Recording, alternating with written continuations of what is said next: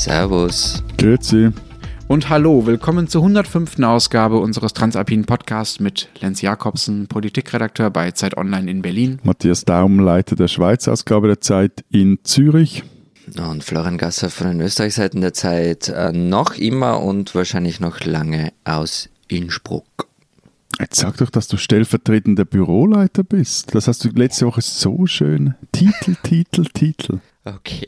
Also herzlichen Glückwunsch zu euren äh, machtvollen Positionen im Äh, es, sind. Krisenzeiten, es sind Krisenzeiten, da beruhigt es die Leute, wenn sie wissen, dass da führungsstarke Persönlichkeiten am Mikrofon sitzen. Äh, Wir werden in diesen Krisenzeiten übrigens weiterhin ein bisschen unsere Sendung überziehen und ungefähr eine Viertelstunde äh, länger machen. Äh, wir haben ja jetzt alle mehr Zeit oder auch weniger Zeit äh, zum Hören. Darüber werden wir später noch sprechen. Und wir nehmen auch das noch als Disclaimer vielleicht vorne ab. Wir nehmen immer am Dienstagmorgen auf. Also vielleicht, es kann ja in diesen Tagen alles sehr schnell gehen, ist, äh, wenn Sie diese Sendung hören, auch schon alles wieder ganz anders. Wir reden natürlich auch in dieser Woche fast nur über Corona. Unser erstes Thema wird sein, wie der Staat wieder sehr viel Macht hat, wie er den Ausnahmezustand regiert und wie das äh, manche Leute beunruhigt, unter anderem unseren Freund Matthias. Unser zweites Thema wird sein, wie man denn die Zeit zu Hause im Homeoffice oder auch ohne Arbeit äh, am besten rumbringt und mit was für Tricks und Kniffen sich das am besten äh, ertragen lässt. Wenn Sie uns Feedback zu unserer Sendung geben wollen, dann erreichen Sie uns wie immer unter alpen.zeit.de.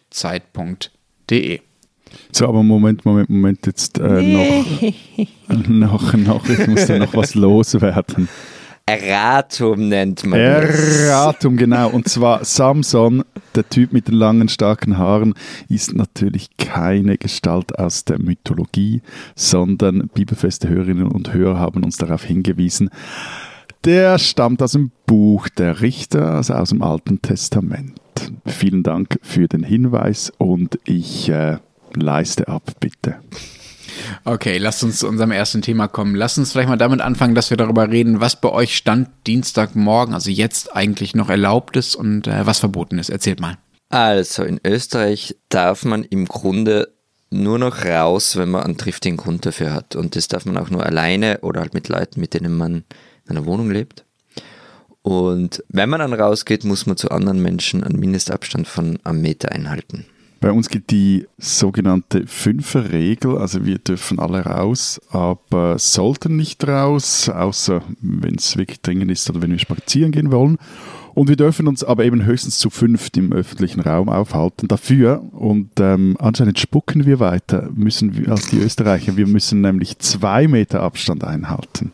Und es ist halt alles dicht, also Restaurants, Bars, Schulen, äh, Ja, ja, okay, das ist, Läden. ja, das ist bei uns schon auch.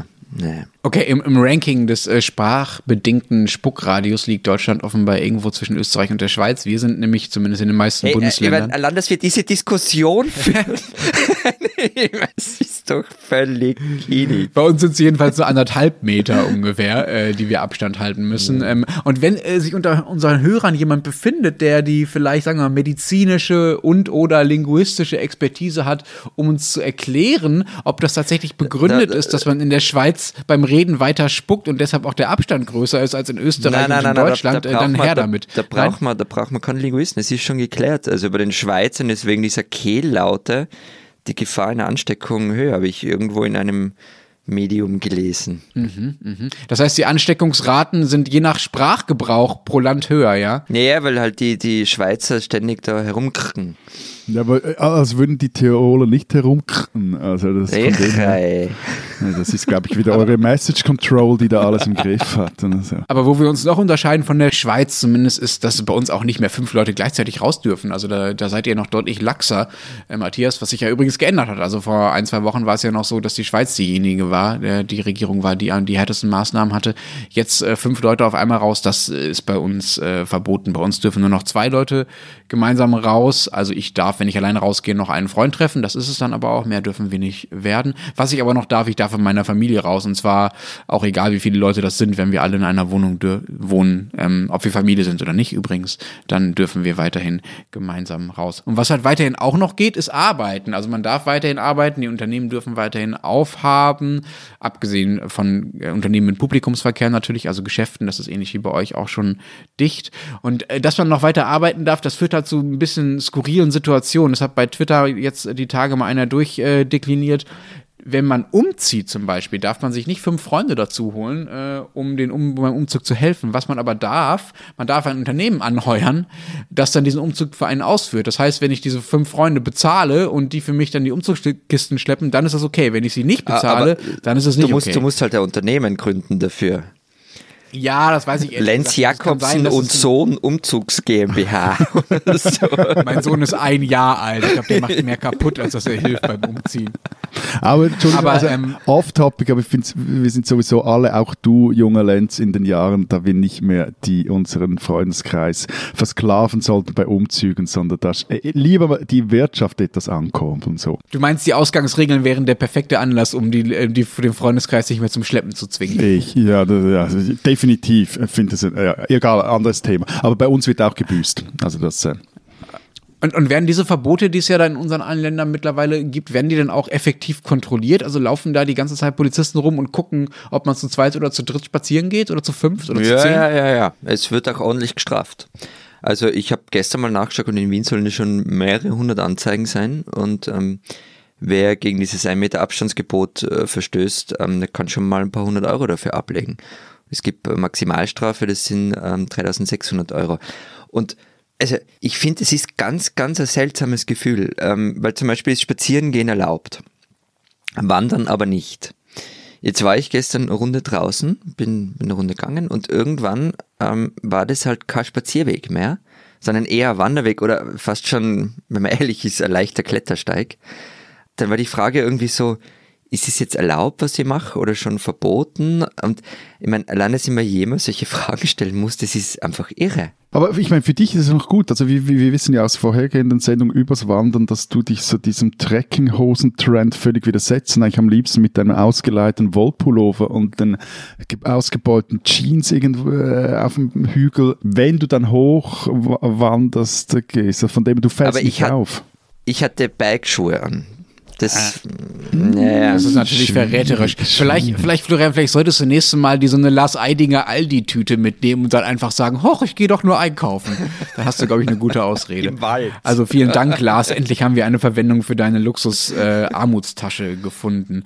Ähm, du hast gesagt, ein paar hundert Euro kostet es bei euch, wenn man rumläuft. Bei uns halt in Nordrhein-Westfalen ist das, das erste Bundesland so einen richtig konkreten Strafenkatalog ausgearbeitet. Wir sind auch so bei 200 Euro ungefähr für, sagen wir mal, illegales Aufhalten in der Öffentlichkeit mit mehr als zwei Personen. Aber was schon deutlich teurer wird, ist, wenn man zum Beispiel sein Geschäft weiter offen hält. Also sein Fitnessstudio oder sein Restaurant oder seine Kneipe zum Beispiel. Da sind wir schon so bei 4.000 bis 5.000 Euro. Und da wurden auch schon einige Verstoße, auch hier in Berlin einige Dutzend Verstoße Verstoße äh, schon äh, gemeldet und bestraft, jetzt in den letzten paar Stunden, weil so lange gilt dieses Verbot ja noch nicht. Und das führt uns ja alles schon zu der Frage, über die wir vor allen Dingen reden wollen heute. Wie stark ist der Staat denn plötzlich? Ist krass, was der alles darf, was er uns alles verbietet, wie er das auch kontrolliert, wie das durchgesetzt wird, was alles möglich scheint und was offenbar alles in der Macht des Staates liegt, der ja sonst auch manchmal ein bisschen machtlos wirkte.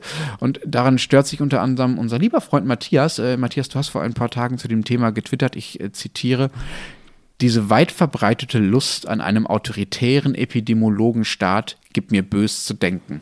Ja, das, das einzige Peinliche war an diesem Tweet, dass einen Tippfehler drin hatte. Es müsste nämlich Epidemiologenstaat heißen, aber sonst äh, stehe ich immer noch voll und ganz dahinter. Also der Hintergrund war, ich hatte, habe den Eindruck, auch nach zahlreichen persönlichen Gesprächen, äh, habe da auch äh, intensivst bei Social Media nachgelesen, in die, mal auch in die Leserkommentare reingeschaut und das ist ja alles so, da, da zeigt sich auch so das Bauchgefühl einer Gesellschaft und da habe ich den Eindruck erhalten, da, es gibt eine recht weit verbreitete Lust vielleicht wäre besser gewesen oder präziser Angstlust nach immer härteren Maßnahmen ähm, und ohne dass dabei die, die, die, Folgen wirklich mitgedacht werden. Also es, seien es nur die psychologischen Folgen, was bedeutet das äh, für den Einzelnen, wenn er da irgendwie äh, eingesperrt, eingekerkert wird in seiner Wohnung? Oder was sind die gesellschaftlichen Folgen, wenn Großeltern ihre Enkel nicht mehr sehen dürfen, Kinder nicht mehr mit anderen Kindern spielen dürfen?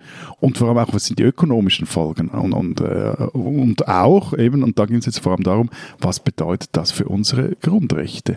Und nur, aber was ich nie geschrieben habe oder auch nie gesagt habe, war, dass ich generell diese zeitlich beschränkten Einschränkungen des öffentlichen Lebens daneben finden würde. Ja, Das wurde mir dann aber einfach unterstellt. ähm, Schatzi, also du hast recht, du hast es nicht geschrieben, aber musst schon ein bisschen ehrlich sein, weil es ist ja ein Ansatzschmäh, den du da abzogen hast. Dir war nämlich total klar, wie der Tweet ankommt und dir war auch klar, welchen Sound du dafür gewählt hast und was du damit vermitteln wolltest. Und du hast das Ding halt deshalb so formuliert, damit du Twitter anzünden kannst, was dir ja manchmal gefällt und dass du im Notfall ein Exit hast, weil du sagen kannst, ich habe es ja nicht so geschrieben, wie es alle anderen völlig zu Recht rein interpretiert haben. Also Ma, ma, ma, ich habe ma. nichts dagegen, sowas zu Ja, machen. nein, nein, nein, nein. Also, eh, also zwei Hey. Dinge. Erstens mal nicht alle anderen. Es war ja nicht so, dass da irgendwie die Leute nur darüber aufgeregt haben. Im Gegenteil. Aber nein, also ich meinte und meine diesen Tweet äh, durch und durch ernst. Also ich, ich sorge mich wirklich darum, wie ich finde schon leichtfertig und wie auch widerspruchslos die tiefgreifendsten Eingriffe in alle unsere persönlichen Freiheiten geschluckt werden. Also ich habe gerade irgendwie vorher noch äh, im Tagesanzeiger gelesen, die hatten online zumindest, ich, ich glaube im Print ist ein anderer Titel, aber gab es einen schönen Titel über, geht es darum im Artikel über, wie jetzt die Schweizer Parteien drauf sind und da steht da epidemische Eintracht und ich finde, das ist nah dann an der geistigen Landesverteidigung und ich finde das heikel. Also nochmals, also die, die, die Situation ist ernst und dieses Virus ist sackgefährlich für ältere Menschen und für vorerkrankte Menschen und auch für jüngere Menschen nicht einfach, zwar statistisch ungefährlich, aber oder relativ ungefährlich, aber auch da gibt's üble Ausreißer. Und ja, ich halte einige dieser Maßnahmen für sinnvoll, auch wenn es Klammer meines Wissens keinerlei wissenschaftliche Belege gibt, ob und wie sehr solche Ausgangssperren, wie wir sie jetzt nun haben, überhaupt nützen. Aber es irritiert mich, dass ich spreche jetzt einfach mal hier von der Schweiz, also dass es verbreitet Stimmen gibt, die solche Einschnitte widerspruchslos hinnehmen. Also die glauben, der Zweck bzw. das Virus, das heiligt jetzt alle Mittel und eben dafür immense Schäden einfach mal so in Kauf nehmen und äh, ja, sogar bereit sind, irgendwie halbe Volkswirtschaften an die Wand zu fahren. Das war jetzt ein ganzer Sack von Argumenten und irgendwie Lenz wirkt Na, so, du nennst das Argumente, aber ich. Nein, jetzt äh, warte ja, ganz kurz ich nur vorweg. Ich, ich weiß eh. Lenz, dass du wahrscheinlich da jetzt gleich loslegen willst, aber nur wegen der wegen Wirtschaft und Volkswirtschaft. Darüber müssen wir, also das tun wir jetzt hoffentlich nicht, aber darüber müssen wir noch mal gesondert reden und vermutlich nicht nur einmal. Und Ja, bevor wir verlumpt sind am besten.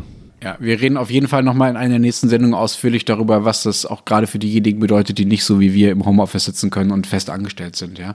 Ähm, aber äh, Matthias, also ich werde jetzt wahrscheinlich die nächste halbe Stunde damit verbringen, das, was du gerade in den letzten zwei Minuten gesagt hast, zu versuchen, ansatzweise zu korrigieren, weil ich es wirklich skurril finde, wie viel Quatsch darin steckt. Aber nur mal ganz Ich finde ich find ja schön, angefangen. wenn du die Also, Verteidigung der Grundrechte als Quatsch bezeichnest. Ne? Das finde ich gut. Nee, äh, gar- na komm, na komm, na komm, na komm. Jetzt drehst du mir das Wort im Mund, immer wo ich noch nicht mal angefangen habe zu sprechen. Also, äh, kleiner Seitenaspekt, also, dass du Leserkommentare lesen und mal in Social Media reingucken für, für Recherche und äh, für einen sozusagen einen, einen vernünftigen Gradmesser vom Bauchgefühl der Gesellschaft hältst, glaube ich, äh, finde ich schon mal relativ riskant. Und dann, was du mit leichtfertig und widerspruchslos da vermeinst, in der, in der Schweiz wahrzunehmen. Also, entweder ist bei euch wirklich alles komplett anders oder, und das halte ich für wahrscheinlicher, es gibt da bei dir ein Missverständnis, ein absichtliches oder äh, meinetwegen auch ein unbewusstes oder ungewolltes. Nur weil jemand für harte Maßnahmen ist, heißt das doch nicht, dass er die Schäden, die durch diese harten Maßnahmen angerichtet werden, nicht sieht oder dass er die auch nur toll fände. Und dein Begriff von der Landesverteidigung, also es kann doch nicht sein, dass sich eine Oppositionspartei, ich weiß, bei euch funktioniert Opposition und Regierung anders, oder dass sich überhaupt nur eine Partei in der Schweiz einfach aus Prinzip gegen diese Maßnahme stellt, weil halt Einheitlichkeit irgendwie ein doofes Symbol ist. Da muss es doch schon Argumente für geben. Also wenn man konkret sagen kann, die und die Maßnahme ist aus den und den Gründen falsch, ja, dann immer her damit. Aber jetzt zu sagen, es, es kann nicht sein, dass sich alle einig sind, das finde ich so ein bisschen Kritik um der Kritik willen, ja. Ähm, darf ich noch ganz kurz was, weil ich finde, bei einem Punkt hat Matthias recht, aber ihn nicht weiter ausgeführt, nämlich das mit den wissenschaftlichen Belegen für die, für die derzeitigen Maßnahmen. Und das stimmt ja, das sagt ja auch jeder, die gibt's nicht dafür. Also was, was bringt diese, diese de facto Kontaktsperre, diese de facto Ausgangssperre? Aber wir nutzen halt jetzt dieses primitive Mittel, um Zeit zu gewinnen. Und wir wissen halt zu wenig und müssen mehr herausfinden. Und genau dafür ist halt diese seltsame Zeit jetzt da. Und das andere, äh, da, da muss ich Lenz recht geben, so, so, so schmerzhaft es für mich ist. diese mediale Einheitsfront, von der du erzählt hast, Matthias, die sehe ich einfach nicht. Also das mag sein, dass es in der Schweiz ist, aber am Sonntagabend, wann war die Rede von Angela Merkel? Lenz, 19 Uhr, sowas, oder? Früher? Ich weiß gar nicht. Ja, mehr. ungefähr, ja. Und ein paar Stunden später waren die Online-Portale voll, also teilweise mit sehr klugen Texten, die das alles hinterfragt haben. Und auch in Österreich wird darüber zugegeben weniger, aber doch auch diskutiert. Äh, es ist ja auch so, dass es hierzulande auch Löcher gibt, wie du es jetzt genannt hast, Einheitsfront. Ich habe von geistiger Landesverteidigung gesprochen. Also Was ein sehr Schweizer Begriff ist, muss man zu deiner Verteidigung sagen. Ja, ja, aber, aber also, es trifft es ja. einfach relativ gut. Also das war so die, mhm. diese große 30er Jahre, 40er Jahre Zeit des Zweiten Weltkriegs, der große Schulterschluss aller politischen Kräfte ähm, gegen euch beide. Ähm, und äh, nein, aber ich meinte zum Beispiel, der Tagesanzeiger hat sich auch. Uns hat es nicht gegeben, nur gegen Lenz. Früh, früh in einem Kommentar, also gegen ein absolutes Ausgangsverbot gestellt, also auch, auch die NZZ. Aber der Punkt ist, also der Tweet ging raus am Freitagvormittag und am Nachmittag wurde der Entscheid des Bundesrats erwartet, wie es nun weitergeht. Und, und der Druck war einfach verdammt groß, vor allem aus dem Tessin und aus der Romandie, dass es eine Ausgangssperre wie in Italien oder in Spanien gibt. Und Dagegen habe ich getwittert. Auch mit dem impliziten Verweis darauf, dass wir doch eine etwas andere Vergangenheit haben als die Heimaten von den Herren Mussolini oder Franco. Aber Matthias, ernsthaft, verstehe ich das richtig? Du sagst, in, der Schwa in Spanien und in Italien sind die Ausgangssperren nur deshalb so streng und strenger als in der Schweiz, weil Spanien und Italien halt mal faschistisch waren und die Schweiz nicht? Ich würde das jetzt mal nicht abstreiten, dass so eine politische Vergangenheit durchaus auch Einfluss darauf hat, wie man mit dem eigenen Volk umgeht. Ja. Okay, also ich lasse das mal so stehen und ich bin ja auch immer Freund davon, äh, historische Linien zu erkennen und äh, auch zu erkennen, was, äh, wie so die Vergangenheit, die Gegenwart bestimmter Länder und auch bestimmter Nationalcharaktere vielleicht irgendwie prägt, aber ich finde es doch sehr wichtig in dieser Frage, wie hart man mit Maßnahmen auf diese Pandemie reagiert, nicht darauf zu schauen, was vor 100 Jahren in den Ländern mal los war, sondern mal darauf zu schauen, was denn zum Beispiel die Epidemiologen sagen, wie schlimm es wo werden könnte und was vernünftige Maßnahmen dagegen werden. Nicht nur die Epidemiologen, auch andere, aber auch die Epidemiologen. Und dann zu sagen, man sollte dem nicht nachgeben, weil die Schweiz eine andere Geschichte hat, finde ich, finde ich irgendwie schräg. Und ich kann auch von dieser Lust, von der du in diesem Tweet gesprochen hast, die kann ich irgendwie nicht erkennen. Mein Eindruck ist, dass, dass allen, auch, auch den Politikern und auch denjenigen, die jetzt sagen, äh, die jetzt nach stärkeren Ausgangssperren rufen oder gerufen haben, äh, wie bei euch in der Schweiz, Schweizer vor ein paar Tagen offenbar, äh, dass denen sehr bewusst ist, dass diese Einschränkungen nicht toll sind, sondern dass die echte Probleme verursachen. Und dass auch alle, die härtere Maßnahmen fordern, äh, das nicht tun, weil sie Bock auf harte Maßnahmen haben, sondern weil sie es für das kleinere Übel halten im Vergleich zu den Schäden, die angerichtet werden, die man ja sehen kann, wenn man zum Beispiel in die von dir zitierten Länder Italien und Spanien schaut, äh, die, die angerichtet werden, wenn man diese Pandemie eben nicht mit harten Maßnahmen stoppt. Und klar, man muss über die Details der Maßnahmen sprechen, aber lasst uns doch das tun, anstatt darüber zu reden, dass man, ach ja, Kritik muss halt irgendwie generell möglich sein. Das finde ich irgendwie ein bisschen zu pauschal. Ja, Du hast mir vorhin vorgeworfen, dass es kein Argument gibt. Ich sehe bei dir die Argumente auch noch nicht, also, außer dass du mir vorwirfst, dass ich Kritik der Kritik wegen äh, betreibe, wo ich mich vehement dagegen wehren würde, weil es auch in solchen Zeiten darum geht, die Dinge auch immer wieder zu hinterfragen. Auch wirklich halt darum, dass man nicht äh, dieser Reflex hat, alles, was jetzt von oben kommt, ist einfach gut. Und äh, noch, noch ein kurz wir waren vorhin bei den Nationalcharakteren, du hast den äh, Begriff gebraucht, aber es gibt halt auch so einen Berufscharakter und Mediziner und da, dazu gehören Epidemiologen, die sind grundsätzlich mal so der, der, der Grundsatzmodus bei denen ist eher ein etwas autoritärer. Also der Arzt sagt dir, was du zu tun hast. Und es ist auch richtig, dass sich diese Fachleute, diese Wissenschaftler hier in diese, in diese Diskussion einbringen, beziehungsweise auch eine sehr äh, laute und, und viel gehörte Stimme ist, aber es ist einfach nicht die einzige Stimme. Und ich würde dir doch zum Teil widersprechen, dass da so viel schon mitgedacht wird, was da äh, einzelne Forderungen dann am Schluss auch für Konsequenzen haben können. Und ich meine, schau dir zum Beispiel, zum Beispiel mal Österreich an. Also die verpennen den Ausbruch der Pandemie in ihrem Land völlig. Fälle werden nicht gemeldet, kommt später, kommt es zu dieser gigantischen Huberei, die Florian und Kollegen vergangene Woche bei uns im Blatt äh, beschrieben haben, also in Ischgl zwischen Tourismus, Politik, eben alles das im Heiligen Land Tirol. Und dann irgendwie scheint man, es in Wien zu bemerken, ups, da geht was schief und zack, peng, pum, greift dann der, der Kanzler Kurz möglichst radikal durch. Ich, ich verstehe nicht ganz, warum ihr zwei streitet und das in einer Österreich-Beschimpfung endet. Also irgendwie kommt mir das jetzt nach Auslagern vor. Das finde ich nicht okay. Aber ich meine, ich meine, wir reden seit Wochen darüber, was und wie Österreich verpennt haben soll. Also ich bin mir nicht so sicher, ob wir was verpennt haben. Und die Zahlen zwischen Österreich und der, und der Schweiz unterscheiden sich jetzt ja nicht so extrem, aber man, wer weiß, mal schauen, wie sich es weiterentwickelt. Zu Tirol, ganz kurz, ja, Eh, völlig richtig, war Wahnsinn, ähm, der passiert ist. Ähm, da wurde aber nicht etwas verschlafen, sondern es wurde, so wie es derzeit ausschaut, wurden einfach völlig falsche Entscheidungen getroffen. Man hat sich zumindest schaut so aus, ähm, der Lobbymacht der Tourismusindustrie gebeugt. Aber zum, zum anderen Thema, ich war ehrlich gesagt relativ überrascht, ähm, wie rasch äh, die österreichische Regierung dann durchgegriffen hat. Nachdem es ja eben genauso wie du es beschrieben hast, Matthias am Anfang eher so, war, naja, schauen wir mal Stimmung.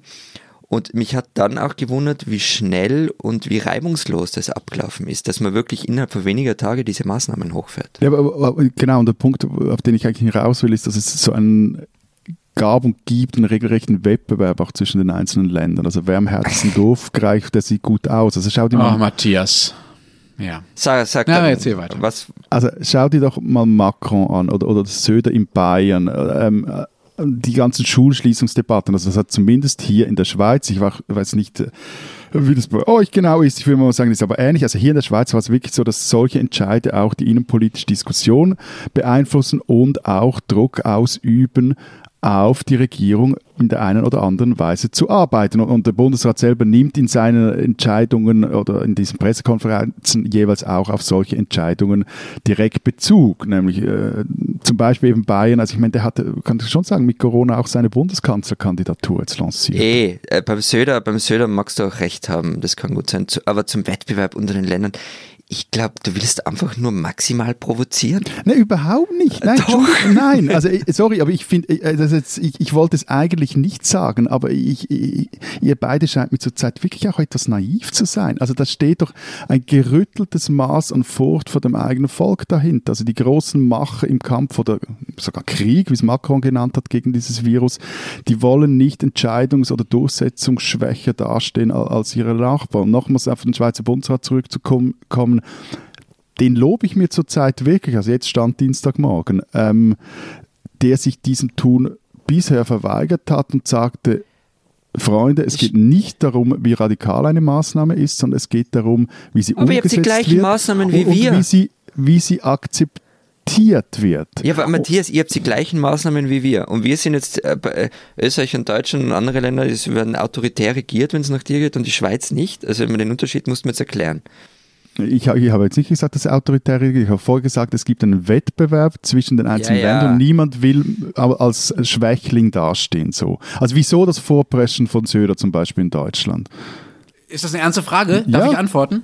Ja, also Du darfst weil immer Bayern eines weil Bayern, eines der absoluten Hotspots äh, in Sachen Corona in Deutschland ist. Die Fälle, dort gab es die ersten Fälle in der Nähe von München, dort gibt es äh, neben Baden-Württemberg und NRW die meisten Fälle weiterhin. Unser Land ist groß, anders als eures, das heißt, die Lagen sind je nach Gegend äh, verschieden schwierig, deswegen kann es auch je nach Land verschieden schnelle Antworten geben. Deswegen finde ich es legitim, dass Herr Söder schneller antwortet und härtere Maßnahmen durchsetzt als anderswo. Und ähm, ehrlich gesagt, äh, Matthias, diese ganze Ebene, ich streite nicht ab, dass es die gibt, die Ebene der Selbstinszenierung und die Ebene des Wettbewerbs. Aber ein paar Dinge irritieren mich doch, dass du zum Beispiel sagst, die hätten Angst vor ihrem Volk. Ich dachte, es wäre auch Teil von Demokratie, dass man darauf achtet, wie die Stimmung im Volk so ist und dass man darauf eingeht, wie die Wünsche da so sind und dass es da auch, sagen wir mal, eine Reaktivität von Seiten von Politik gibt, ähm, sich darum zu kümmern, dass, äh, dass man äh, die Ansprüche des Volkes auf eine gewisse Art auch erfüllt. Das heißt nicht, dass man ihnen hinterherlaufen muss, aber darauf zu schauen, dass wenn es eine Stimmung gibt, äh, die sagt, ähm, wir wollen harte, Maßnahmen, um dieses in diese Epidemie einzu hegen, dann darauf auch zu reagieren, das finde ich völlig legitim. Und ich finde generell diese ganze Ebene, wie sich Leute inszenieren und wie sie dastehen und welche Machtinteressen sie damit verfolgen und was das vielleicht für Kanzlerkandidaturen und so bedeutet, ja, die gibt es. Aber ich glaube, der große Unterschied zwischen dir und mir ist jetzt gerade in dem Fall, dass mich diese Politics-Ebene, so kann man die ja nennen, ja, ne? also nicht Policy, nicht Sachpolitik, sondern Politics, dass mich diese Politics-Ebene gerade einfach überhaupt nicht interessiert. Es gab am vergangenen Sonntag eine Anne Will-Sendung. Da saß Markus Söder und in der Parallelsendung, ich glaube bei Maybrit Illner saß, äh, saß Armin Laschet und dann gab es so Vergleichstexte, ah, wie haben die denn so abgeschnitten und dann gab es Infos darüber, wie in der Telefonschalte der Ministerpräsidenten mit Angela Merkel, die beiden sich gestritten haben und so. Und da hat man gemerkt, wie der ganze Politikjournalismus wieder so richtig aufgeatmet hat und so richtig froh darüber war, dass sie mal wieder über Machtstreitigkeiten reden können und darüber, wer jetzt der bessere Krisenmanager ist und so. Das interessiert mich nicht. Ich streite das nicht ab, dass es das nicht, dass es das gibt. Das gibt es mit Sicherheit und es gibt mit Sicherheit Machtinteressen. Aber das spielt doch jetzt wirklich mal eine untergeordnete Rolle dafür, wenn wir darüber reden, wer warum wie rausgehen darf und nicht. Das sind doch die großen Fragen gerade. Aber man kann doch auch beides äh, beobachten. Also ich finde, das eine schließt das andere nicht aus und dass sich gerade in Krisensituationen ähm, gewisse Politiker zu profilieren versuchen oder automatisch genau, profilieren, genau, ob gewollt oder nicht.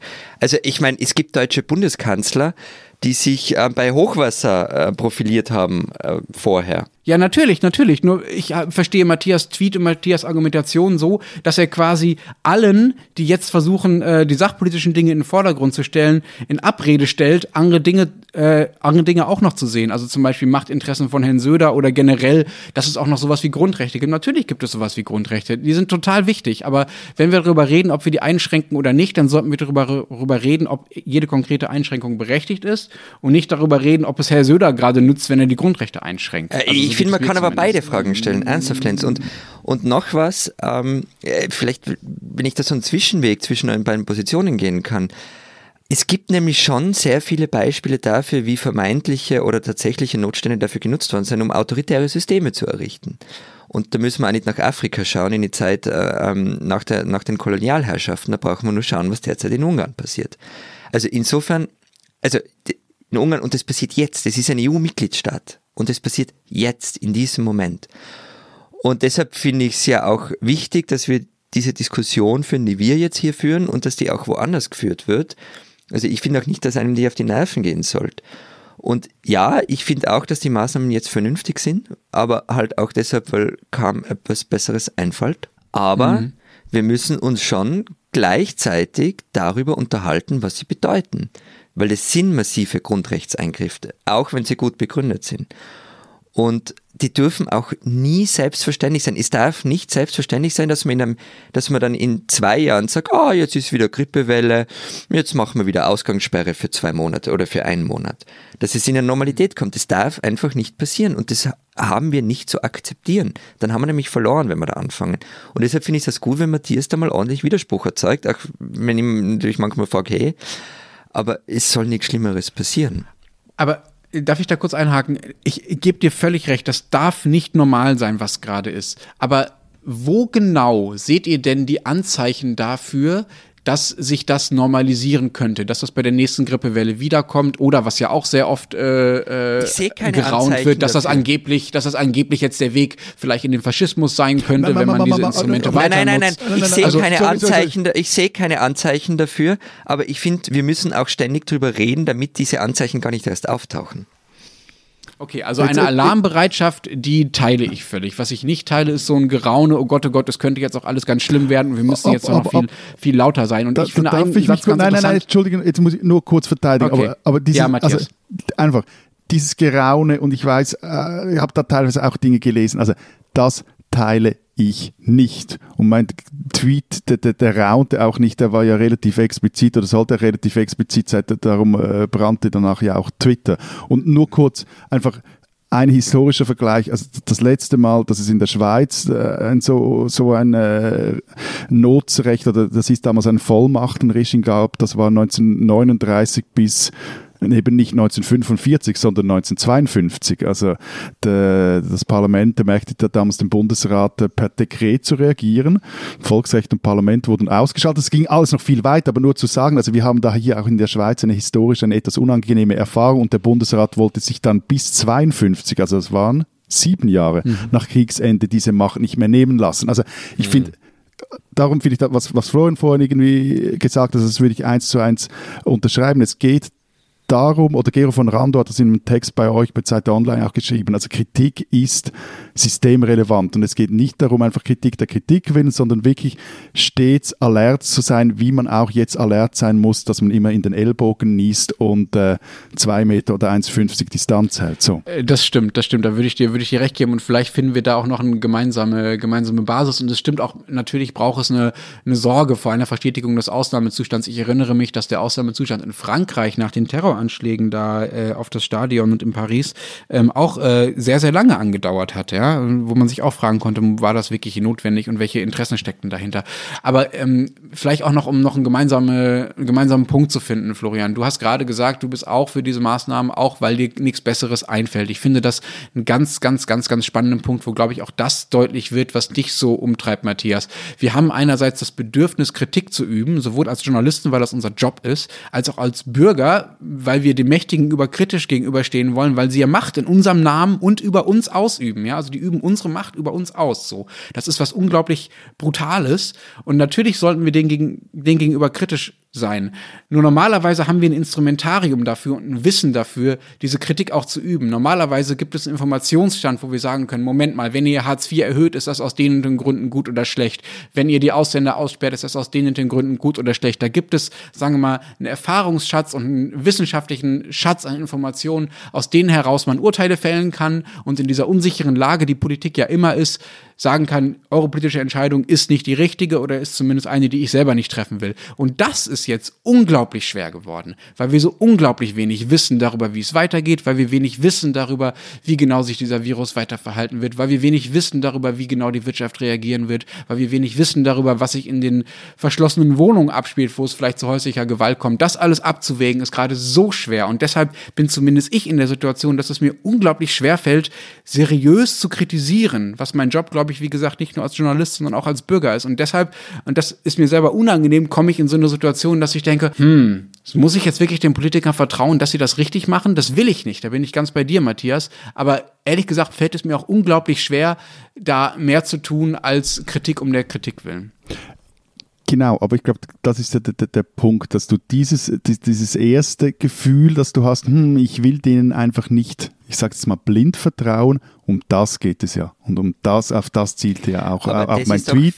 Und das meinte ich mit dieser Kritik und, und, und das habe ich das Gefühl, dass, dass das recht stark geschwunden ist, dieses diese Grundskepsis, und da geht es nicht um Klugscheißerei. Also, aber, aber ist nicht das etwas, was momentan auch noch seltsam ist? Also ich kann mich an eigentlich keine Zeit erinnern, wo Wissenschaftler so präsent waren im Diskurs, wie sie es jetzt gerade sind und vielleicht auch so meinungsbildend sind. Also es geht bis dahin, dass ich, ich Leute kenne, die irgendwie sagen, es wäre fast gescheiter, wenn Naturwissenschaftler eigentlich politische Entscheidungen zu treffen haben. Äh, sehr ja, das kommt vielleicht auch aus eurer Öst ja, das kommt vielleicht ja, aus natürlich ist, ich finde es auch eine schlechte mit eurer Idee. schönen Expertenregierung, die ihr gerade hattet, oder? Naja, das waren ja auch politische Menschen. Ich glaube nicht, dass es aus dieser Erfahrung kommt. Ja, okay. Aber ist das denn bei euch so, dass tatsächlich äh, Virologen das Land regieren, wie man ja äh, polemisch sagen könnte? Nee, das ist bei uns nämlich Nein. auch nicht so. Und die Virologen, die gefragt werden, allen voran der Herr Drosten, der hier so als äh, der Ober-Corona-Erklärer mittlerweile gilt, der sagt doch immer wieder, liebe Leute, ob ihr diese Ausgangssperre macht und wie hart die werden und wie genau wir durch die nächsten Wochen steuern, das hängt nicht nur von meiner Expertise bitte ab, das sollte nicht nur von der abhängen, sondern aber, auch von der von Ökonomen und aber, Sozialwissenschaftlern. Aber da haben wir das, also oder mein Drosten ist ja auch bei uns ähm, ähm, inzwischen äh, sehr bekannte Figur und da haben wir halt auch ein wenig Glück, dass der so differenziert ist. Ganz ehrlich. Ich, ich, also ich, ich, ich wollte jetzt gerade mal äh, sagen, also ja. da, da, da, da, da sind wir uns jetzt, glaube ich, alle Meinung und das ist auch so etwas eine Mainstream-Meinung, die wir jetzt da vertreten. Also Drosten ist in seiner Differenziertheit wirklich eine Wohltat. Also, Absolut, in, aber das könnte seinem, auch ganz anders sein. Ja, und das meinte ich eben auch, also wenn du hier halt auch, oder das wird bei euch ähnlich sein, ich habe teilweise das Gefühl, es wird jetzt auch noch immer irgendwer, der irgendwann mal was mit Virologie oder Immunologie zu tun hatte, zitiert, um gewisse äh, Thesen wieder zu unterstreichen. Und äh, Drosten ist hier wirklich eine Ausnahme. Es gibt auch bei uns äh, Stimmen, die da sehr viel differenzierter sind, aber auch halt die Tendenz dieser, die sich jetzt vor allem auch öffentlich zu Wort melden, ist schon eher so, den, den, den, da ist der Versuch dran auch immer, dass der, der Bund stärker eingreifen muss, dass da mehr passieren muss. Das ist aus deren Sicht, mag das ja auch durchaus teilweise richtig sein. Die haben auch einen anderen Blick drauf, auch einen Blick, der, der, der wichtig ist, aber diese, dieses Abwägen, dieses alle anderen, oder dieser Versuch, möglichst viele andere Fachbereiche auch mitzudenken, die Drossen was macht, auch in diesem Podcast. Also das erlebe ich jetzt hier in der Schweiz nicht wirklich. Da geht es dann schon auch teilweise auch um die Inszenierung oder die Profilierung dieser äh, Professoren und Ärzte. Okay. Das, ähm, dann glaube ich, ist es wichtig, dass äh, Politik äh, weiterhin den Job wahrnimmt und diese verschiedenen Expertisen und auch die, Mo die Motive, die dahinter stecken, genau abwägt und genau analysiert, bevor es Entscheidungen trifft. Und das halt in dieser extrem unsicheren Situation. Ja, also alles, was vor zwei Wochen noch Scherz war, ist halt jetzt quasi Wahrheit geworden. Und, und ich meine, und, Lenz, ähm, also nur, nur ja, noch ein Punkt. Ja. Also das ist jetzt auch vielleicht ja. noch wichtig zu sagen. Also was jetzt in der Schweiz passiert, alles, da gibt es wirklich auch eine gesetzliche Grundlage dazu. Also wir haben seit 2014 ein neues Epidemiengesetz und darüber wurde abgestimmt, es gab ein Referendum dagegen. Diese Eingriffe sind also demokratisch legitimiert. Also das finde ich schon auch noch wichtig zu sagen. Es wird da auch vom Bundesrat nicht einfach nur gemacht, was er gerade Lust dazu hat. Und ähm, das denke ich mir auch wichtig in, in der weiteren Auseinandersetzung. Also gerade wenn wir jetzt zum Beispiel auch, das ist bei euch jetzt glaube ich auch ein Thema, darüber sprechen, wie soll man zum Beispiel Handy, mit Handydaten umgehen und so versuchen zu, zu, kontrollieren, ob sich die Leute an diese Ausgangssperren, die wir jetzt in unseren Ländern haben, halten. Ja, ja, Grundrechte nicht. und so, nicht? Ja, ja, genau, ja, aber das sind wir wieder in dieser Diskussion genau. drin. Aber das ist, das ist, also das finde ich auch ein gutes Beispiel dafür, dass eben nicht immer das getan wird, was die Virologen sagen. Also es gab die Empfehlung von einigen Virologen zu sagen, wir müssen die diese Bewegungsdaten individuell auswerten, den Gesundheitsämtern zur Verfügung stellen, genauso wie es ja übrigens in Südkorea, was ja immer als großes Vorbild genannt wird, wie das in Südkorea passiert ist. Da gibt es Websites, wo man sehen kann, wo ist in meiner Nähe der nächste Infizierte. Das geht nur mit einer völligen Einschränkung oder mit dem völligen Aufheben von Datenschutz letztlich, ja. Und das ist etwas, wo zum Beispiel Jens Spahn, der deutsche Gesundheitsminister, ich glaube am Sonntag auch vorgeprescht ist und gesagt hat, wir müssen zumindest auch in die Richtung gehen. Wir müssen auch anfangen, äh, den Gesundheitsbehörden äh, Bewegungsdaten zur Verfügung zu stellen. Hat die Justizministerin gesagt, nee, geht auf gar keinen Fall. Und das Ding ist wieder kassiert worden. Genau, also aber gab hier, es eine Abwägung. Aber hier müssen wir doch jetzt darüber streiten, was ist uns lieber, ein paar Wochen äh, das Handy orten zu lassen oder sich ein paar Wochen zu Hause einsperren zu lassen. Also ganz ehrlich, ähm, auf den ersten Blick, ich weiß, nicht, ich weiß schon, worauf du raus willst, oder zumindest was es, ähm, ist meine Vermutung, worauf du hinaus willst. Auf den ersten Blick würde ich dem auch zustimmen, lieber Handydaten orten als einsperren. Aber digitale Grundrechte finde ich ehrlich gesagt, wenn ich so drüber nachdenke, fast ein bisschen heikler. Weil die, genau die sind es ja, um die wir kämpfen derzeit und das Einsperren, das wird ziemlich sicher nicht zum Normalfall. Die Handyüberwachung aber schon eher, weil die kann lautlos einfach bleiben, nachdem alles andere vorüber ist. Das finde ich das Gefährliche dran. Eben, und darum würde ich jetzt aber sagen, es, darum muss man sich auch widerborstig zeigen, nicht Widerstand leisten, aber eine gewisse Widerborstigkeit äh, behalten, wenn es darum geht, dass man zu Hause eingesperrt wird, dass man diese Widerborstigkeit dann eben auch hat, wenn es jetzt zum Beispiel um die Handyortung geht etc. Das heißt auch nicht, dass man da sagt, nee, wir machen gar nichts, aber dass man da auch Möglichkeiten sucht, wie man das zum Beispiel machen könnte.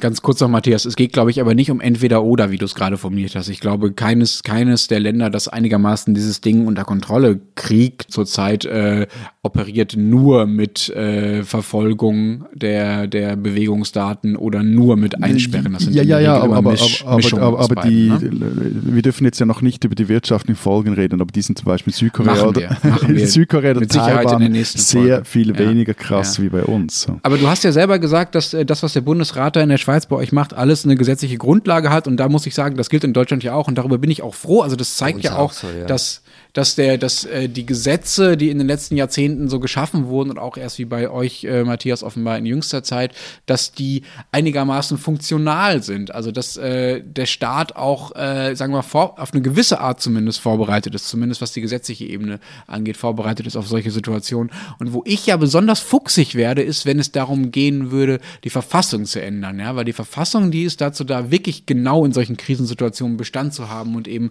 Grundrechte zu sichern und grundsätzlich grundsätzliche Spielregeln festzulegen. Und wenn man die in so einer Ausnahmesituation ändert, das wäre was, wo ich sagen würde, nein, das geht mir wirklich zu weit. Diese Schweizerin sollten Sie kennen. Die Schweizer Schriftstellerin Yvette Kraken gehört zur gleichen Generation wie Max Frisch und Friedrich Dürrenmatt.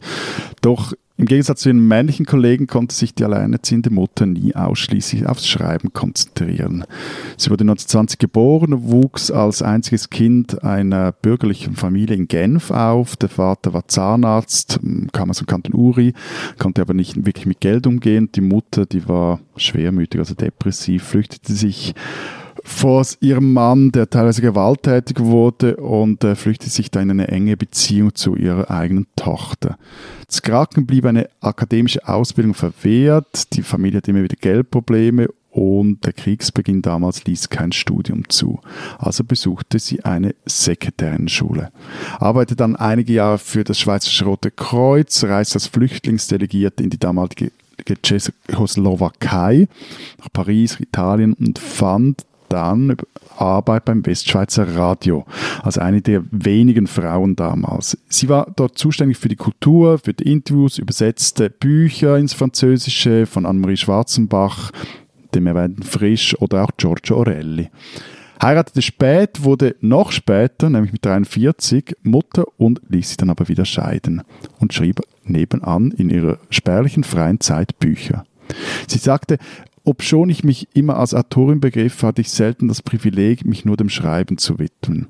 Ich brauchte immer noch eine zusätzliche Arbeit, mit der ich mein Brot verdiente. Am 31. März wäre Yvette Kraken 100 Jahre alt geworden und im Februar erschien ihr Roman Kurz vor dem Regen, erstmals in einer deutschen Übersetzung im Lenos Verlag. Und in der aktuellen Ausgabe der Zeit Schweiz hat unsere Autorin Nicoletta Cimino ein wunderbares Porträt über Zacken geschrieben. Also Quarantänetipp lesen, lesen, lesen.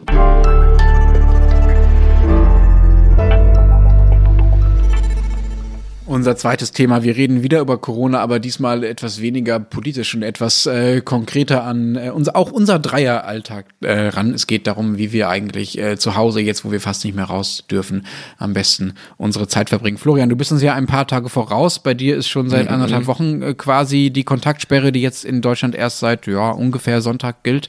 Äh, wir hängen also an deinen Lippen. Erzähl uns mal, was sind die besten Tricks, um es zu Hause auszuhalten? Naja, das ist jetzt kein Tipp, das ist mein Erfahrungsbericht zuerst mal. Also was ich merke, aber das ist natürlich kein, Ans bin ich kein Einzelfall, da gibt es auch Untersuchungen dazu, dass ich grundsätzlich viel mehr arbeite, wenn ich im Homeoffice bin. Also weil man hat am Abend, ach ja, jetzt nochmal eine Stündel da, aber ist ja gleich ums Eck. Und man jetzt, und kann ich auch nicht rausgehen, jetzt ist es dann halt noch mehr, was man mit Arbeit verbringen kann. Das ist das eine, also diese es, es fällt mir, ich weiß nicht, wie es da euch geht, wahnsinnig schwer, Feierabend zu machen. Was ich jetzt aber getan habe, ist, ich habe mein Büro auch noch zum Sportzimmer erklärt. Also ich gehe jetzt halt nicht mehr ins Fitnesscenter, weil geht halt nicht, sondern ich äh, betreibe jetzt Sport im Büro und zwar per Skype gemeinsam mit dem Kumpel, mit dem ich normalerweise ins Fitnesscenter gehe. Machst du auch Instagram-Videos davon?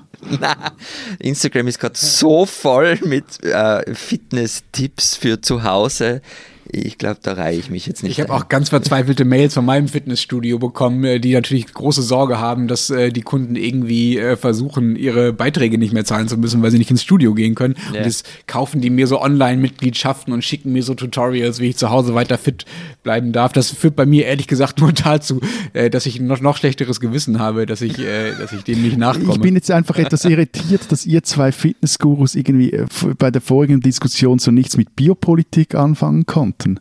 Ihr müsstet vielleicht, anstatt irgendwie die Muckis zu flexen, etwas mehr Foucault lesen, aber das ist nur gerade Man kann Sinn. beides. Also ich finde, der Tag hat momentan Wir können Stunden, beides, um Matthias beides offenbar zu tun. Nicht. Mhm, genau. Muckis und Foucault, that's us. Sie können uns ja nicht sehen, sonst wüssten Sie, wie sehr falsch das ist. Aber ähm, was ich krass finde jetzt an, diesen, an, diesen, an diesem Zuhause sitzen, wie sehr diese Ausnahmesituation so die eigenen Lebensumstände quasi ins Extrem, Extrem treibt. Ne? Also einerseits hängen wir, also wir Familien jetzt, ich mit meinen zwei Kindern und meiner Frau, äh, hängen jetzt halt die ganze Zeit mit denen zusammen, weil die Kinder halt nicht mehr in die Kita oder in die Schule gehen und weil meine Frau auch nicht mehr arbeiten geht, sondern auch zu Hause arbeitet. Und Leute, die alleine wohnen, die wohnen halt noch mehr alleine als sonst so. Und Leute, die äh, sehr viel Zeit haben, äh, die äh, können sich halt die ganzen schönen Tricks und äh, Tipps durchlesen, was man jetzt alles bei Netflix gucken kann, wie man seine Zeit gut drin bringen kann und was für Gesellschaftsspiele man noch drin, mal, dringend mal wieder spielen sollte und können sich zu Ja, Hangouts wobei- zum wobei, trinken ganz verabreden. ehrlich, also ich- und ehrlich ich- gesagt, bei mir äh, sch- schnurrt die Zeit total zusammen. Ich habe ehrlich gesagt für alles viel weniger Zeit als vorher. Ja, also das war auch von mir vorher übertrieben mit Foucault und Muckis. Ähm, also ich weiß nicht, ob sich beides ausgeht, wobei ich es ein Privileg finde, dass ich nicht allein zu Hause bin. Also ich habe viele Freunde, auch die, die alleine zu Hause sind. Klar, die schauen Netflix den ganzen Tag, aber denen fällt schon auch eher die Decke auf den Kopf als mir. Und ähm, zum anderen auch nochmal wegen der Zeit, wir, Matthias und ich hatten da kürzlich fast einen Streit mit einem Kollegen, ähm, der das aber gar nicht bös gemeint hat. Der meinte, dass der, die Terminkalender würden sich ja jetzt ja eh leeren und es ging darum, irgendwie einen gemeinsamen Termin zu finden für was. Und wie gesagt, er hat es überhaupt nicht bös gemeint und bei ihm hat, stimmt's halt auch. Und äh, bei anderen, gerade mit Familie, ist es halt überhaupt nicht so, sondern das, Ge das Gegenteil. Also zum Beispiel, ich habe jetzt derzeit keine beruflichen Termine, zumindest keine, für die ich mir Krawatte binden müsste. Also, äh, Moment, ja, Moment, ja, Krawatte? äh, Florian, du gehst normalerweise mit Krawatten zu Termin. Also ich habe dich ja noch nie äh, mit einer Krawatte gesehen. Äh, kannst du bitte nächste Woche eine Krawatte anziehen für uns, so als kleines äh, Corona-Gimmick? Also die Krawatte war jetzt eine Metapher, aber offenbar eine, die euch überfordert. Ähm, ich trage nämlich nie Krawatten, das habt schon richtig, aber für nächste Woche ja. Also mit Winzerknoten. also du, werd's kannst, du, kannst, aber du kannst eine Krawatte binden. Ich kann, äh, ich habe so ein Buch mit 85 verschiedenen Krawattenknoten. und ja, Super, er trägt nie Krawatte, aber er hat die ein Buch Antwort darüber, ist wie man Krawatten nein. Die bindet. Antwort ist nein. Aber ja, ich mach's nächste Woche. Ich setze mich nächste Woche mit Krawatte. Ja. Aber nein, aber was ich raus wollte, also besonders viel Freizeit habe ich jetzt nicht. Und da geht's wahrscheinlich allen, die irgendwie mit Familie haben, gleich.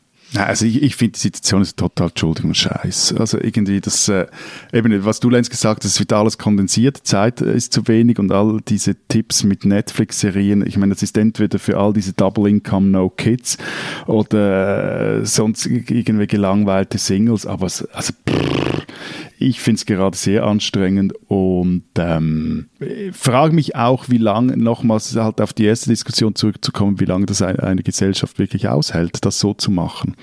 Und in der Schweiz ist es auch so, dass die, also auch das ganze Finanzielle, also die Schulen wurden ja geschlossen und da kannst du jetzt über die sogenannte Erwerbsersatzordnung kann man äh, Geld beantragen, wenn sich ein Elternteil um die Kinder zu Hause kümmern muss, also dieses äh, Homeschooling betreiben muss und deshalb ähm, nicht mehr arbeiten kann. Aber zum Beispiel für alle Kinder, die in der Kita sind, geht das nicht, weil die Kitas sind offiziell noch immer nicht geschlossen.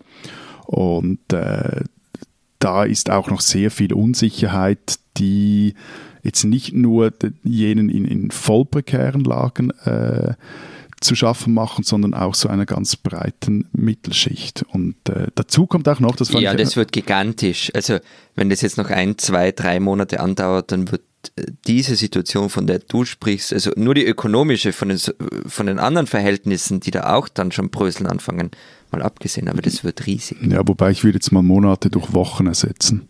Also ich meine, ich finde schon Ja, ja. auch, wie sich zeigt. Ja, ja, ja. Wir reden nächste Woche über die wirtschaftlichen Schäden. Nein, wir nein, nein, nein, nein, nicht nur das Wirtschaftliche, sondern, sondern auch das, äh, also was ich schon interessant finde, wie stark wir so in eigentlich relativ gut funktionierende Systeme eingebunden sind, die sich auch gegenseitig wieder entlasten. Und wenn das so von einem Tag auf den anderen auf den Kopf gestellt wird, dass das nicht einfach so spurlos auf verschiedensten Ebenen an, einem vorbeigeht. Und interessant fand ich auch zum Beispiel, dass es also in dieser ersten Woche der großen Einsamkeit, ich habe vermutlich noch nie so viel geskypt, geslackt, gewhatsappt und telefoniert und jetzt nicht nur beruflich, sondern, sondern auch privat. Also Da wurden Familienchats eröffnet, alle wollen von allen wissen, was sie gerade zu tun haben.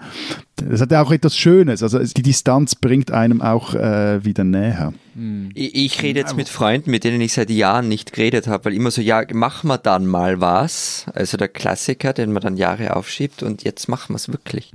Ich bin mir ja nicht sicher, ob das nicht so eine gewisse äh, Romantisierung von Gemeinschaft ist, ne? Also von wegen der Virus oder das Virus heißt es ja, das Virus bringt uns näher zusammen. Da wäre ich mir jetzt, wäre ich mir jetzt nicht so sicher, ob das nicht einfach nur sozusagen eine Phase eines Ausnahmezustands ist. Und andererseits ja auch, es gibt ja zum Beispiel Berichte aus Italien, dass andererseits ja auch die Giftigkeit in der Zwischenmenschlichkeit total zunimmt. Zunimmt. Also gerade dann, wenn es äh, nicht mehr wie bei uns noch einigermaßen glimpflich ist alles, sondern wenn auch die Todesfälle zunehmen und es so um Dinge mhm. geht, wie wer kommt eigentlich noch ins Krankenhaus, dann ist, glaube ich, nicht mehr so viel mit, äh, ach schön, wir rücken alle ja, jetzt näher also, zusammen. Dann kann nein, dann, glaube ich, auch das andere gestärkt werden. Das ne? Wichtige ist, glaube ich, dass die Grundversorgung funktioniert. Also da, da sind wir bei Lebensmittel, Wasser, Strom und Internet. Also das äh, plus natürlich Gesundheitsversorgung, aber die ist, die ist jetzt fast ein eigenes Thema.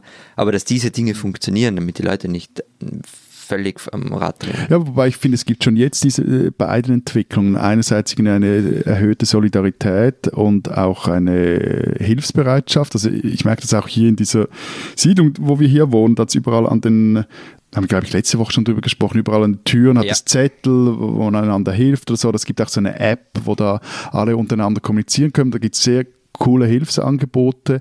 Äh, man schaut auch eher zueinander unter den Nachbarn, leiht sich Sachen aus, bestellt gemeinsam Essen etc bei uns kommt heute zum Beispiel eine große Klasse, eine große Eislieferung fürs halbe Haus. Aber es gibt auch so diese Blockwart-Mentalität, die, die sich dann dort auch äh, zeigt. Also, dass die Leute dann eben so in dieser App zum Beispiel schreiben, jetzt habe ich schon wieder Kindergruppen gesehen und das geht doch nicht, wir sitzen hier zu viert im Homeoffice. Ja, und, äh, das gibt es bei uns also auch. Das, äh, Aber nochmal zum Homeoffice, ähm, was mich nämlich bei euch interessiert, also ich mache immer Homeoffice, also auch in normalen Zeiten, wenn ich nicht in Wien bin.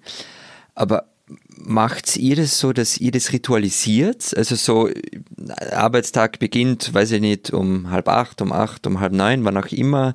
Und da gehe ich dann sozusagen in die Arbeit und dann gehe ich mhm. wieder zurück. Also das ist, das ist bei uns zumindest äh, keine Frage, ob wir das wollen, das zu ritualisieren, sondern wir müssen das festlegen. Also ich mhm. muss mit meiner Frau feste Vereinbarungen treffen. Zum Beispiel, heute arbeite ich von 8 bis 13 Uhr und du arbeitest dann von 13 bis 18 Uhr. So. Mhm. Das, dadurch sind schon mal Start- und Endzeiten sehr festgelegt und man muss dann die Zeit auch sehr effektiv nutzen. Und das ist, muss man ja dazu ja sagen, ja ein absoluter Luxus. Also erstmal, dass ich ein bisschen weniger arbeiten kann als normal, weil mein Arbeitgeber das Gott sei Dank zulässt, weil die Sondersituation Situation anerkennt und auch, dass wir natürlich überhaupt im Homeoffice arbeiten können. Aber darüber müssen wir auch nochmal getrennt reden, wie privilegiert man eigentlich ist, wenn man im Homeoffice sitzt. Aber ich finde das mit den Strukturen tatsächlich eine Herausforderung, also abgesehen von Start- und Endzeiten. Also, dass man versucht, diesem, diesem Homeoffice-Tag so ein bisschen Halt zu geben. Habt ihr alle richtige Hose an? Ich sehe ja nur eure Oberkörper und die Köpfe. Ja, wer Jogginghose trägt, hat die Kontrolle über sein Leben verloren. Es werden, glaube ich, echt schwere Zeiten für Karl Lagerfeld.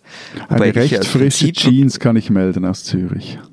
Ja, was? Ich auch. Und das mache ich aber eben aus Prinzip. Ich habe das, als ich ähm, für die Uni, für die Diplomprüfung gelernt habe, da habe ich dann nämlich wirklich die Kontrolle über mein Leben ein bisschen verloren und bin den ganzen Tag im Bett gelegen ja, mit aber, den Büchern. Aber sorry, ganz ehrlich, das waren ja. herrliche Zeiten. Nee, es war eh super. Es war, also, äh, lasst uns kurz etwas schwelgen. Irgendwie. Nein, ah, aber wenn ich mir jetzt vorstelle, ich. Nein, es gab, doch, es gab im 02 war doch diese WM, diese Fußball-WM in Japan und Südkorea. Und die war doch yeah. so Zeit verschoben.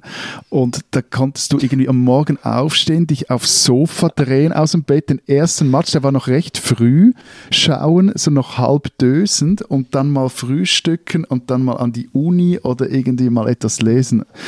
Ach. Nein, aber eben das mit, also zu der Zeit damals war das ähnlich wie jetzt bei mir, aber damals halt freiwillig gewählt. Ich, ich, musste, ich musste nur lernen. Ich, Uni war vorbei, Diplomarbeit war geschrieben. Ich musste einfach nur lernen. Hast du dich damals auch noch nie, später nie mehr so gescheit gefühlt wie damals? Ja, natürlich, klar.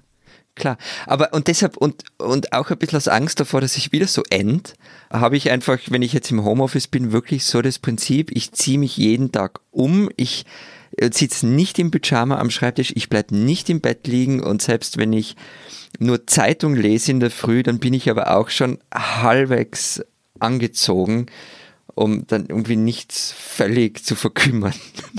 Es ist ja auch nicht ein Anspruch, den man an sich selbst haben sollte, da so ein bisschen äh, nicht zu verkümmern, sondern auch äh, was die Kinder angeht. Ne? Also ich habe jetzt so einen heiden Respekt davor bekommen, was in der Kita jeden Tag passiert. Also wie Wahnsinn, die das hinkriegen, oder? da irgendeine Art von Tagesstruktur aufrechtzuerhalten. Also ich versuche hier sowas wie also ich um, um 8 Uhr ziehst, zählt ihr euch spätestens an. Also meine Kinder stehen sehr früh auf und um 9 oder um 10 ungefähr gehen wir dann irgendwann mal raus. Und allein diese Kinder rauszukriegen regelmäßig, ja, und allein ihnen dann einigermaßen regelmäßig was zu essen zu machen und sie dann auch dazu zu bringen, was zu essen. Also dieses ganze Ritualisierte, diese ganzen Gewohnheiten zu etablieren und dann noch beizubehalten, das ist ja etwas, was sonst, kann man ja so sagen, tatsächlich Dienstleister äh, für einen übernehmen.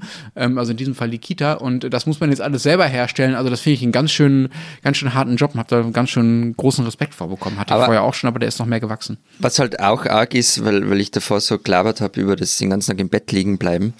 Also wie, wie durch die jetzige Situation soziale Ungleichheiten halt wieder daherkommen. Also ich meine, ähm, und, und sich sogar noch verschärfen. Also ich meine, du hast ja gerade mal einen Text dazu geschrieben, Lenz, oder?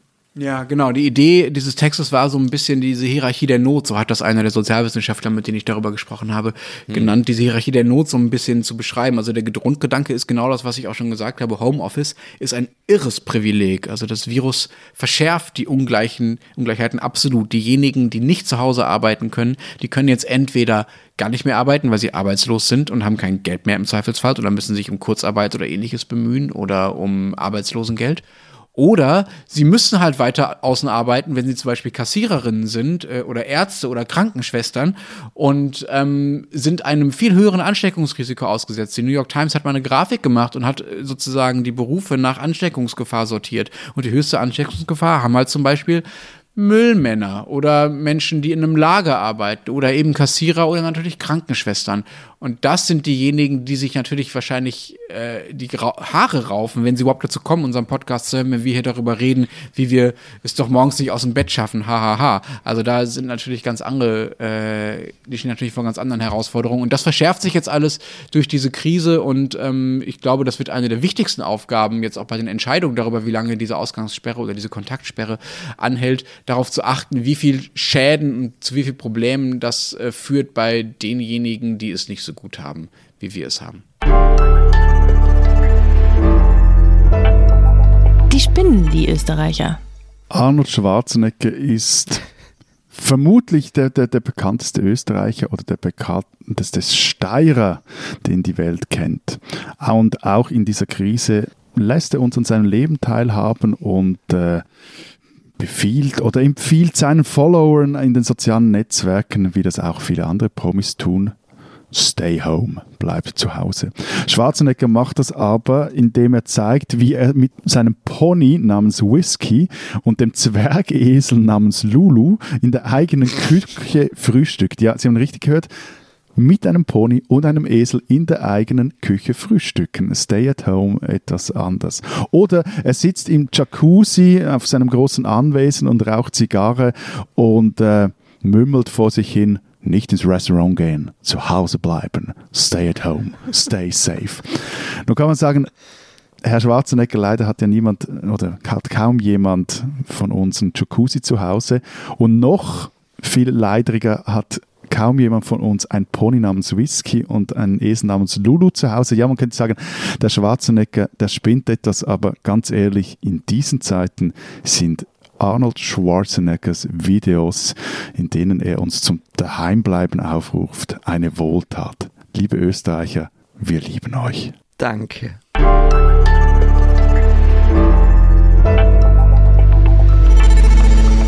Das war's diese Woche mit unserer überlangen Corona-Ausgabe. Mal schauen, wie lange wir nächste Woche machen. Mal schauen, wie sehr wir nächste Woche noch raus dürfen. Mal schauen, wie gesund wir nächste Woche noch sind. Wir hoffen, dass Sie gesund bleiben.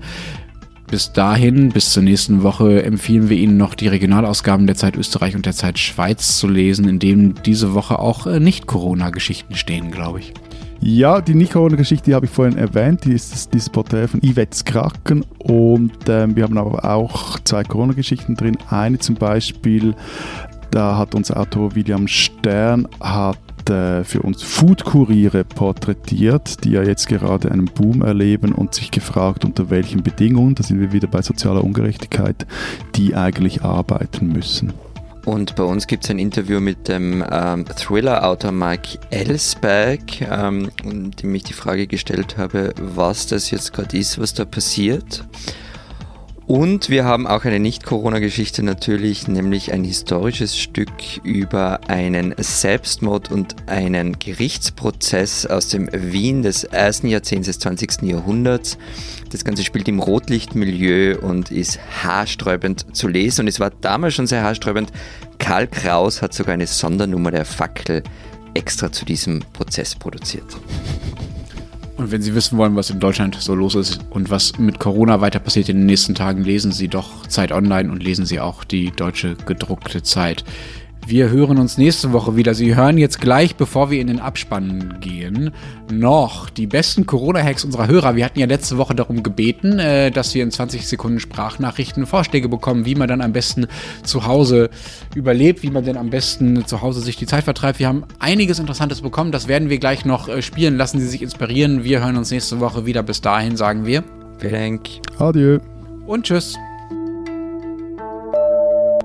Servus und Hallo aus Wien. Mein Name ist Simia und ich komme ursprünglich aus Köln und äh, hänge jetzt hier in Wien. Mein Mittel gegen diesen Corona-Lockdown ist, dass wir mit der Family zusammen Abendessen. Zwar jeder an seinem Handy, aber trotzdem gemeinsam Zeit verbringen und uns austauschen können, was ein bisschen gegen diese Entfernung und das Vermissen hilft. Hallo aus Zürich. Also viele arbeiten im Homeoffice und haben einfach keinen Arbeitsweg mehr. Und das schafft man einfach mehr. Aber was mich doppelt und dreifach dafür euch motiviert, ist, dass man sowohl zum Mittag, aber auch zur Nacht nicht einfach schnell, schnell am Desk etwas reinschlingt oder in die nächste Imbissbude etwas holen sondern dass man daheim mehr Auswahl hat, mehr Möglichkeiten hat und auch mal gesund und ausgiebig kann kochen Und da nehme ich eigentlich die Zusatzmotivation her. Hallo zusammen, da spricht der Clemens aus der Südoststeiermark. Dort sitze ich gerade auch in selbst auferlegter Heimquarantäne, nachdem ich etwas überstürzt aus Valencia abreisen musste.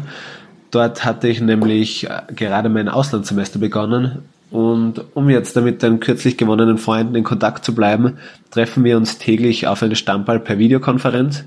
Das ist leider weniger eine, ein Lifehack für Homeoffice oder Kinderbetreuung, aber quasi unser Zusammenstehen in der Hoffnung, dass wir uns bald in Valencia wiedersehen können. Vielen Dank auf jeden Fall für Euren Podcast und weiter so. Servus, Grüezi und Hallo.